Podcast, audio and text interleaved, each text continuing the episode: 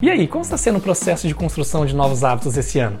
Agora que você já entendeu que o processo de construção de hábitos passa por três etapas, né? gatilho, rotina e recompensa, e que você deve começar pequeno, com hábitos atômicos tão pequenos que você não consegue procrastinar, eu vou te deixar a terceira dica que também é muito valiosa, que você deve focar na construção de hábitos mestres. Lá no livro Poder do Hábito, ele define esses hábitos mestres como hábitos que por si só já trazem junto com eles outros bons hábitos, como por exemplo atividade física. Quando você consegue colocar atividade física na sua rotina, por si só esse fato já vai te levar a, a querer se alimentar direito, a controlar o seu horário de dormir ou de acordar para você ter uma rotina de descanso melhor. Então, por si só, a atividade física é um hábito que traz vários outros bons hábitos juntos.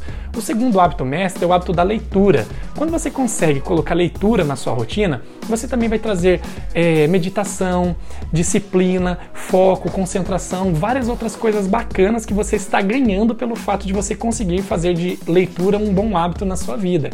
E o terceiro bom hábito para você colocar na sua rotina esse ano é o hábito da poupança. Porque a partir do momento que você consegue poupar dinheiro todos os meses, você está mostrando que você tem controle sobre as suas finanças, que você tem controle sobre o estímulo de consumir além do necessário, de gastar aquilo que você não precisa.